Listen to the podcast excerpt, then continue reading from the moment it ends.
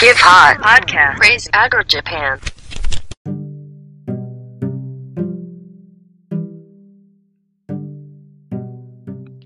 皆様、こんにちは。クレイジーアグリジャパンのガス屋です。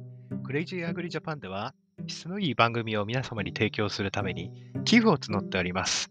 えー寄付の仕方はですね、えー、ツイッターのですね、私のプロフィール、クレイジーアグリジャパンのプロフィールの中にあるお布施サイトより寄付が可能です。また、クレイジーアグリジャパンでは、番組の冒頭や間に入れる CM を募集しております。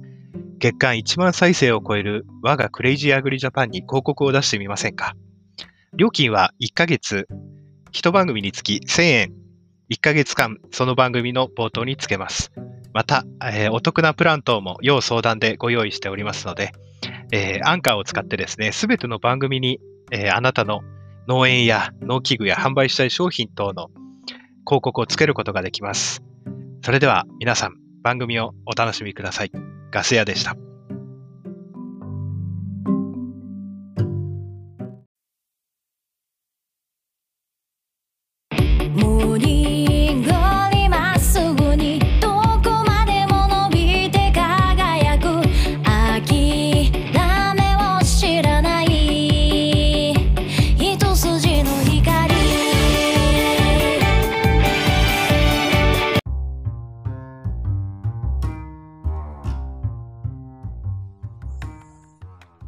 クレイジーアグリジャパン。あ、違う。クレイジーボキジャパン。トゥルットゥ、トゥットゥルルトゥットゥル。どうも、始まりました。クレイジーボキジャパンの時間でございます。えー本日は、えー 現役の農業経営者お二人をお招きして、えー番組を進めていきたいと思います。えーえーそれでは、青森から、あー大金持ちの長ネギ芋太郎さん、えー群馬から、えー大金持ちの群馬ちゃんが来ておられますので、本日はよろしくお願いいたします。はい。よろしくお願いします。はい。お願いします。じゃあ、そういうことで、なんか、簿記についてなんかわかんないこと俺に聞いて、それで番組進めっからや。ガス屋先生。何ですか？えっ、と、募金が始まったのはいつ頃なんでしょうか？知るか、ボケ。ググ、ググレカス。ひどい。これもなんか、頑張れば答えられそうな質問だよね。簿記、のこと何かわかりますか？って、簿記が始まったのはいつですか？なんか知るか、ボケ。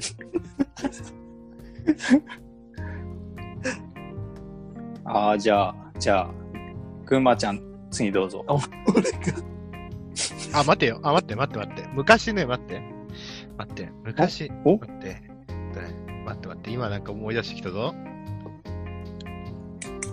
なんか本があったよね。簿記の歴史みあったよね。簿記、あれなんか、多分ね、えっと、キリストが生まれる前だから、紀元前だと思います。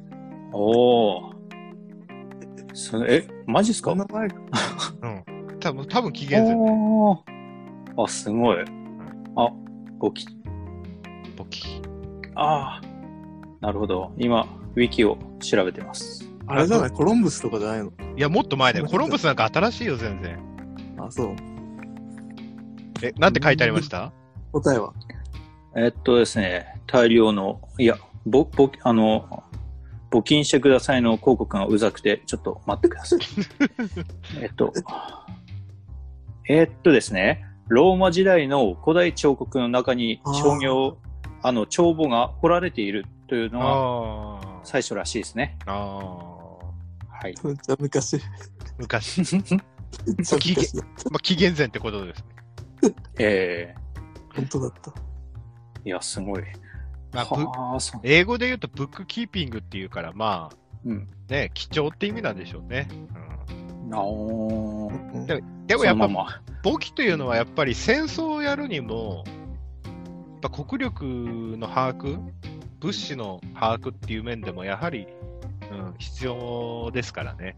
やっぱり、うん基本的な簿記って日本でもやっぱり戦国時代も近江商人とかがよくそういうのやってて、原型みたいなやつやってて、で秀吉はやっぱそういう人たちを多く登用したから、やっぱりえー一気に軍勢を動かすときにでもお米だの武器だのも、そういうのを全部できたっていうね、うんのがあるから、うんうんだから簿記というのはやっぱり何をやるにしても必要なことです。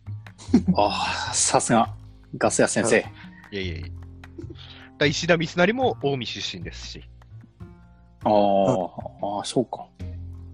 や文官として成り上がったのが石田三成ですからね。何の話？えっと、あの、うん、募金はいつから始まったかっていう。まあ、か貸し借りぐらいはわかりますよ。あ、それはわかる。俺、日照簿記あるから。何級？あ、すげえ3。級。?3 級か。3級か。いやー、すごいっすよ。俺何も知らないですよ。あ、よしさん、税理士に任せてんですよね。ええ。人生のほとんどで簿記の勉強して資格まで取った人、お金さえ払えば使えるんですから。え、税理士にいくらぐらい払ってるんですか？えーっと、いや、そんなでもね、5万ぐらいです。そんな安いの？げ激安。まあ、ちょっとね、うん、安いですね。いや、会 いや会計事務所頼むのも、ランクがあって、自分である程度記帳して持っていくのと、最後決算、うん申告の時やってもらうのと、毎月毎月とか3ヶ月に1回レシートとか全部もうんう税理士に丸投げしちゃってやってもらうのでは料金が全然違うから。あーあー。あれ、それじゃないですか、?3 ヶ月に1回じゃなくて。いいや、1ヶ月に1回とか、あ、1ヶ月に結構1回。あはい。レシート持ってなんで、まあまあ、あの、書類書けって言われたら書きますし、そうですね。まああ。まあ、楽な方だと思います。多分。わかで、ります。月5万ってことですか？あ、いやいや、年間、安いですか？え？知らねえけど。わかんないです。なでもそれも結局、でもなでも結局それも経費参入になるからね。あ、そっか。あー、そうか。うーん。だあれ、記なん、なんて言いましたっけね。はいはい。あいや簿簿記あもはいみんな経費経費だって言ってるけども、うん。うん、経費経費って言ってるけども、例えばい1万円経費で使ったとしても、みんな1万円得したって思ってるけどうん、厳密に言うと1万円得したわけじゃないんだよね、別にね。うん。2万円、2万円で税率20%だったら税金4000円だったのが、うん。1万円、1万円経費になって、利益1万円になって20%で2000円になるっていう感じだから、うんあの、厳密にはその、厳密には1万円丸々得するわけではないっていうのが基本的な。考え方で。まあね、赤字の時は繰り越せたりもす、青色申告とかだと繰り越したりもできるから、まあ、あのうん経費は全部ね、できるだけ計上しといた方がいいんだけど、うん。そうっすよね。あの、粕谷先生、はいはい。あの、いろんな簿記がありますが、はいはいそ。の中であの農業簿記というものがはいありますが、取っといた方がいいでしょうか？ああ、大丈夫です。必要ございません。わかりました。あの、私、農業簿記やったことないんですけど、うん。あの農業簿記やってたからといって、日照簿記取れるかって言ったら俺は疑問だなと思って。なまあ、それはそうです。うん。なるほど、なるほど。日照簿記3級ぐらいなら多分ベーシックな簿記やってれば取れるんですよ。うん。振り替え伝票と、あの仕分け問題ができれば、多分取れるんですよ。日照3級。これはね、多分そう。日照2級以上になると、原価計算っていうまた別のね、あジャンルのひ知識が必要になるので、あ、なるほど。うんうんこ工場とか製造ラインとかでとと作ってる途中のものについての製造原価を出さなきゃいけないとか、そういう問題が問われてくるんですよ。あうんうんだからまた標準原価計算だとか、またその中でもいろんな原価計算の方式があって、また違うんですよ。製造工程の途中でうん出てくる人、あのね、またあの違うので、だから農業簿記って俺何をやってるのかよくわからない。ああ、なるほど、なるほど。あでも知ってますよ。えっと、高校の時に習ったのがうん、商業簿記と農業簿記と銀行簿記っていうのがまたあるんですよ。おー銀行簿記っていう簿記と、銀行簿記っていうと、また、商業、普通のうちらのやってる簿記と何が違うかっていうと、銀行の勘定科目があれの名称が逆になるんですよ。うん。ああ、例えば当座、当座預金で借り越しした場合は、向こうからすると、うちらは借り越あし、ー借り越ししてるんですけど、向こう、銀行側から見ると貸し越ししてるわけですよね。うん。うんうんだから、向こうと、こっちの普通の簿記と、向こうの銀行の中の勘定の簿記ではまた違うんですよ。うん。うんうんうんうんっていうのは習,、まあ習ったことあります。うん。うん。なるほど。あこうやってみればいろんな募金あるんですね。まあ、ありますね。農協簿記っていうのは俺聞いたことあるけど、中身何やってんのかなと思って。ああ、一回勉強したんですけどね、それ以来本見てなくてですね。多分、多分、多分その、農業高校で簿記をやらせるのに多分作ったジャンルなのかなとは見てるんですよ。ああ、なるほど。うんうんうんうん。あわからないですけどね。科目が、農業簿記の科目が増え、増えたっていうか、変わっただけじゃあ、ないあですか。日常の。あ、ああ。だから品目が農業系の品目で仕分けできあそうそうそうやりやすいようにしてるだけで、うんうんうんベースは多分商業簿記だと思うんで。うん、ああ、そうか。あじゃあ他のこの林業簿記とか漁業漁業簿簿記もまず 同じような。あの、初めて聞いたんですけど、林業簿記って何ですか？いや、わかんないです。あの、ウィキについてます。ああ、そうですね。建設業簿記もあります。あああ。はい、あ結局、でも結局のところ、帳簿で、うん。だこの簿記の考えがあれば、自分のお金が、その、よくお金持ちは資産を買うっていうじゃないですか、お金を払って。うんで、貧乏にはお金を払って負債を買うっていう考えが、簿記の基本的知識があれば理解できるんですよ。うん。うん自分の自分のお財布の状況を貸借対照表に落とし込めば、自分が今支出したものが、うん。我々、負債を買っているのか、資産を買っているのか。なるほどね。うん、なるほど。はあ。じゃあ、たじゃあ、長ネギさん、はい。あなたは車を買いました。あえこれは、長期的に見ると、負債ですか？うん。資産です。か、あ、これは、車は普通の大衆車とします。あーと、大衆車なんですよね。まあ、うん。負債になるんですかね。まあ。い、や、でもな。いや、待って、え、この問題って難しくないですか？あ、でも、いいかもしれない。あ。え？え、難しいですね。どっこれち、事業じゃなく、事業じゃなくて、自分のあはい。個人で、自分の個人、自分の財産を貸借対照表にした場合、あ、なるほど。はいあー。あ負債か、じゃあ。るほど。負債なのか。負債つかねまあ、長期的に見ると負債になっていくんですよ。目減りしていくから。はいはいはい。短期的には資産なんですよ。うん。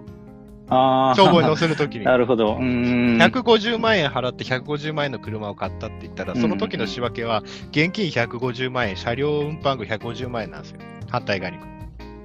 うんうんうんそれ事業に使わなくても車両運搬具で載せちゃうってことですか？まあ、じ事業に使わな、まあ、事業じゃないから別にこんな考えじゃなくていいんですけど、これは単純にうん。自分の。バランスシートの考えで、あ、はいはいはい。まあ、これがクラシックカーとか将来価値が出るものだったら、あーなるほど。うんうんうん。例えばば、見るとしたってことか、それが。そう現金で現金でも、例えば現金、現金、まあ、銀行預金も現金扱いですから、現金で持ってて、年率0.001%の年率がついたら、現金は徐々に増えていくわけじゃないうん。ですよね。でも車も、車はどんどん資産価値が下がっていくんで、自分うのん。5年ぐらいの貸借対照表の動きを見ていけばわかるわけです。現金100万円置いといたら、まだ100万円は0.01%ずつ増えていくけども、車は中古車市場に売った瞬間にもう値段は半額以下になってるの分かってるじゃないですか。うんうんだからお金持ちうん。はあ資産を買うっていうのはそういうことを言ってた。うん。ーあー、なるほど。は家もそあ。なるほど。うんうんうんうんう。新築からうん時が経てば経つほど、どんどんどんどん自分の資産価値っていうのは下がっていくでしょ。うん。うん。うんだから、どんどんどんどん自分の貸借対照表の総額っていうのは、そしたら現金で2000万の家買うんだったら、現金で2000万持ってた方が自分の貸借対照表っていうのは縮小しないじゃない。うん。うん。うんうんうんでお金持ちは個人の行動様式にもそういうことを組み込んでいるから、あの、買い物にもそういう判断が出てくるっていうこと。ああ、なるほど。はいはいはい、はい。家買った、車買ったってやったら、自分のトータルのポあの貸借対照表って減っていくじゃ。うんん。うん。うん。で、車とか家買うのに現金で一括で買えないから、資産の反対側でローンを借りるわけじゃないですか。うん。で、自分の現金100万円を出して車にするならまだいいんですよ。車目減りするかもしれないけど。うん。だけど、その現金がないから、負債をか、負債を借りて、でローンを借りて車を買ったりやったとしたら、家は目減り、うんうんうん家と車は目減りしていくでしょ？うん。でも負債とかローンっていうのは自分の現金を払ってこうどんどん減っていくから、結局のところ、貸借対照表全体で見ると縮小していくわけ。うん。現金でどんどんローンを払っていくけども、まあ、収入で毎月毎月自分の給料とか収入が入ってくることもあるだろうけども、その分のお金使ってしまった分はどんどん縮小していく、その作ったお金は縮小していきます。うん。っていうことが、お金持ちは資産を買って、貧貧乏人は負債を買うっていうのはそういうこと。だあーなるほど。車を買っあー車を、車を買ったつもりでも車を買うためにうんうんローン組んでんだから負債を買ってますよね、みたいな。うんうんうんうん。そうですね。で、バブルバブルの時は、なんでみんな土地であんだけ金借りられたかっていうと、土地がどんどん値上がりするってみんなが思い込んでいたから、うんうんうんうん。1億の土地買って、1億の借金して、ででも次の年には2億で売れるみたいな感じだから、貸借対照表で考えてみると、すっごい資産の分が膨れ上がるわけです。土地の値段が上がるから。うんだから、銀行もどんどんお金を土地を担保に貸していったのがバブルですね。で、その借りたお金でみんな株式に行ったり、また株式もずっと上がっていたから、うん。貸借対照表上はどんどんどんどん膨らんでいく状態。なるほどね。は じゃあ、今何買えばいいんですか？資産として。まあ、アベノミクスで倍にはなったっすけど、株価はね、うんうんまあ資産として持ってくなら、うん。として持ってくならそうかな。今持っとくならあれかな。今農地かな。うん。農地ですか？だって農家しか買えない、農地は。まあ確かに。怪しいよな、ちょっと。だって、この間、ことはないよな。俺たまに裁判所の購買情報、競売情報を見てるんですけど、うん。うん。え、今3世とか4世、ん？だから、一旦部で12万ぐらい。ああ、安いな、それ。ああ、安っ。まあ、競売だから値段上がるかもしれないけど、ええあでも評価額ってそんなもんですよ。うんうん今、一旦部100万なんか言ってたら売れないよね。まあもちろん、それじゃ買わない。うん。うん。うん。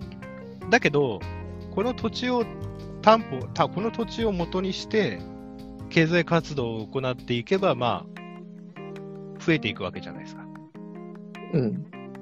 でも、うん。これ以上俺農地の、あの、条件不立地とか山間部を除いてね、農地っていうのはこれ以上俺目減りするわけいかないんじゃないかなとは思って、うん。で、固定資産税もね、そんなに高くないから、うん。今、今土地は買うチャンスかなっていう。なああ。これ以上減らない、下がらないんだ。だから、で、いざとなれば、授業の時にも、ある程度の面積まとまってれば、担保にできるし、うん何かの事業資金。うんうんうん田中角栄が新潟の農民に何を、なんで新潟の田んぼの真ん中に道路を作ったかん、わかります？うん。うん。ああ、なるほど。現金になったんだ。違う違う。まあ、それもあるけど、うんうん。例えば、その農村にでっかい6メーター道路通すでしょ？う。うんん。そうするとよ、道の脇の田んぼの今日、飛散価値って上がるわけ。ああ、ああ、なるほど。だから農民のポートフォリオ、ポートフォリオっていうか、そのたバランスシートを見てみると、農地の価格が上がったから、その分、それを担保にして銀行から機械化資金を、き近代化で機械を買う資金を用立てなさいよっていうことを問いますなるほど。うんうん。ああ。え、それはその当時の農民は分かってたんでしょうか？田中角栄が演説で言ってましたからね。ああ なるほど。ああ、そう、そう喋ってくれないと絶対分からなかったですよね。今の農民は何してるかっていうと、固定資産税が増えるのが嫌だからって言って、うん。道路の脇の田んぼの人は細かく分泌するんですよ。うーん評価額上がるの嫌だから。ああ、だから道路からどれぐらい離れてれば、あの、あるんですよ。あの、路線価っていうのもあるんですけど、うんうんうんうん間に一筆、い一世とか 1R とかの土地分泌して、思っとくんですよ。そうすると、その 横の土地は値上がりがそんなにしないから。うん。うんうんうん。なるほど。だからへだからそういう考えもあるんですよね。ーうんで、まあ、総合的に道路通せば農産物の輸送うんうんとか、うん。車両の輸送も、利便性も上がるし、病院にも行けるし、土地の価格も上がるから、貧乏な農村地帯では、それで機械化とか近代化するための資金をうん自分たちで用意できるでしょっていう、うんそういうことなんですよね。だからそれもそういう知識が前提にあれば、そういう考えもできるわけなんです。うんうんうんうんうん。うん。まあ、私の場合はね、私ももっとお金があった時にね、もっと資産を買ってればよかった。農地ですか？農地じゃなくて、もっと違うものに当てればよかった。ああ、株ですか？いやー、なんでもよかった。いや、現金持っとくのが一番じゃない。現金で持ってれば一番。いいですね。あ、ガス屋先生。はいはい。今農、農地が出てきちゃうんですけど、はい。これから、た、例えばですよ。はい。例えば外国人がはい。日本の農地を取得する可能性みたいな。はい。はい。例えば、まあ、法律が改正して、みんな買えるようにななるみたいな可能性はあるんでしょうか？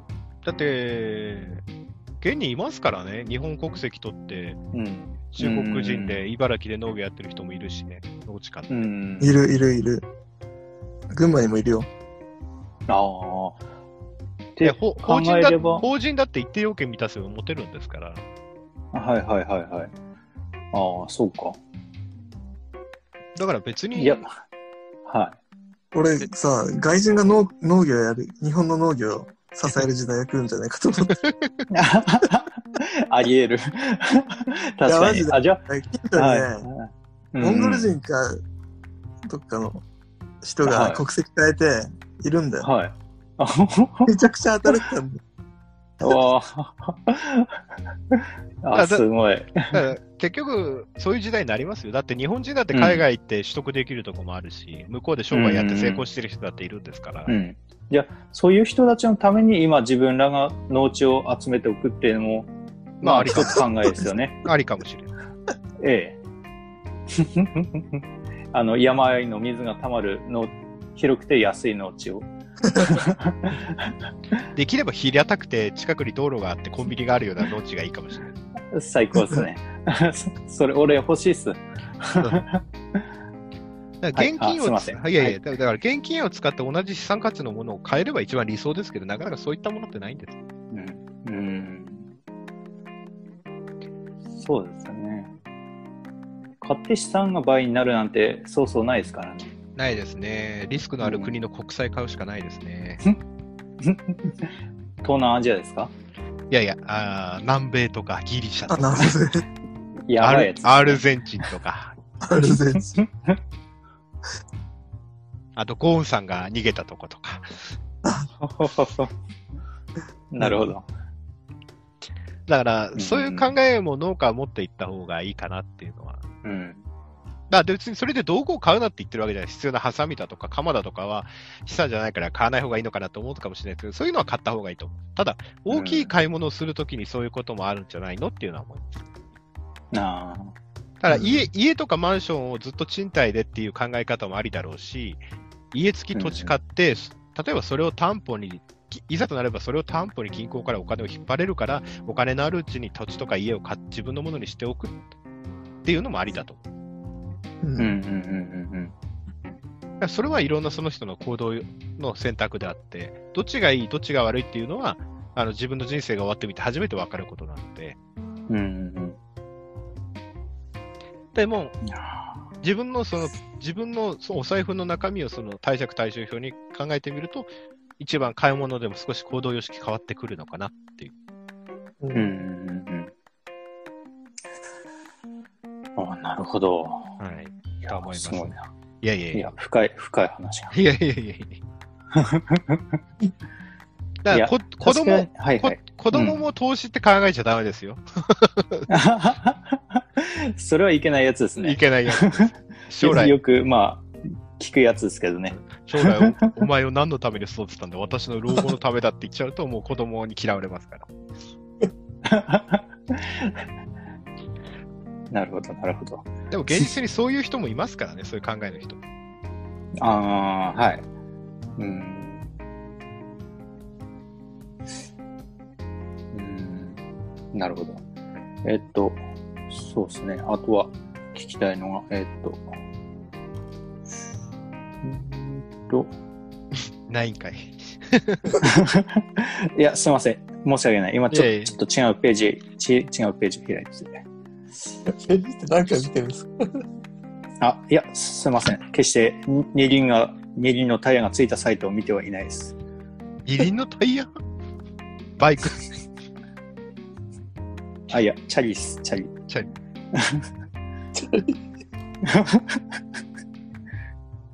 青森行きたいです。あ、本当ですか？あすいません、行きます、青森。いつか、今度。いや、えー、青森？車でど青んくらいかかる？森は、青森ね、えっとね、青森はね、俺、秋茨城から秋田まで行った時が7時間だから、青森多分マジか。9時間ぐらいだ。ただ新、新幹線で4時間かかるな。新そうです幹線だな。ね。新幹線で4時間かかる。いや、もし来られた際には案内しますよ。いや、群馬ちゃん、群馬ちゃん。ん？青森なんか行かないで北海道行こうよ。ひどい。飛行機で、飛行機で2時間だね。飛行機で2時間。あ、でもあれ？松本空港から青森来て出てんだっけか？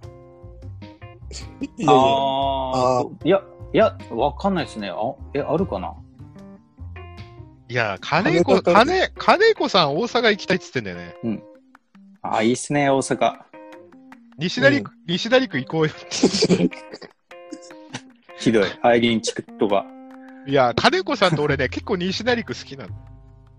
あおいつも泊まるのも西成区の入り口のあの、世界の岩盤浴っていうところに泊まるからね。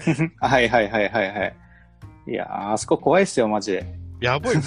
金子さん道で絡まれてるからね、一回ね。いやー、怖いっすよ、あそこ。俺も歩いてた意見、おっちゃんが肩当ててきて、うわーとかって。いや、ふね、普通に道端でトイレしてるし、おじいちゃんは。だって、みんな住所がない人たち。踏切の線路の間が、すごいタバコ、タバコがすごい。な西成区タバコ。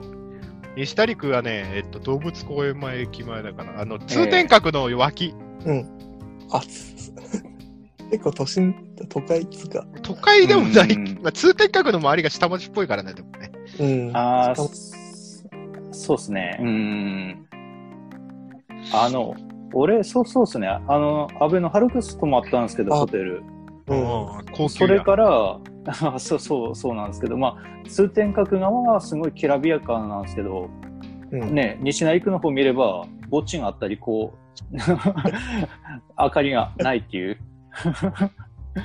ラーメン100円で食えっからね。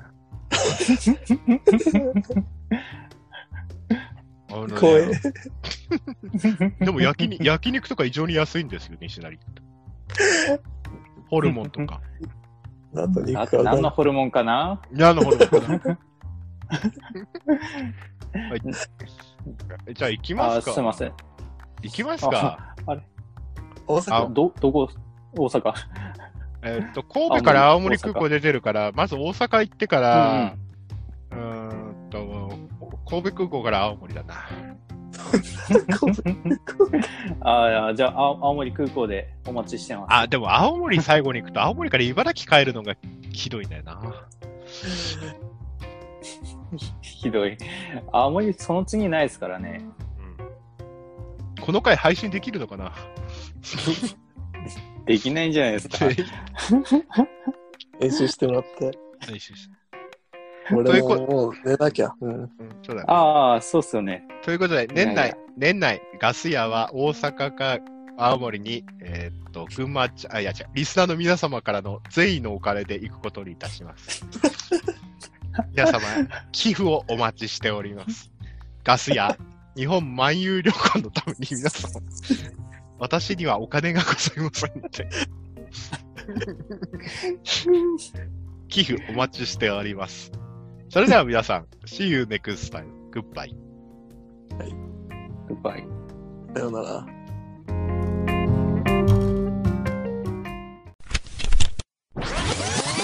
Give Hot Podcast. Praise Agro Japan.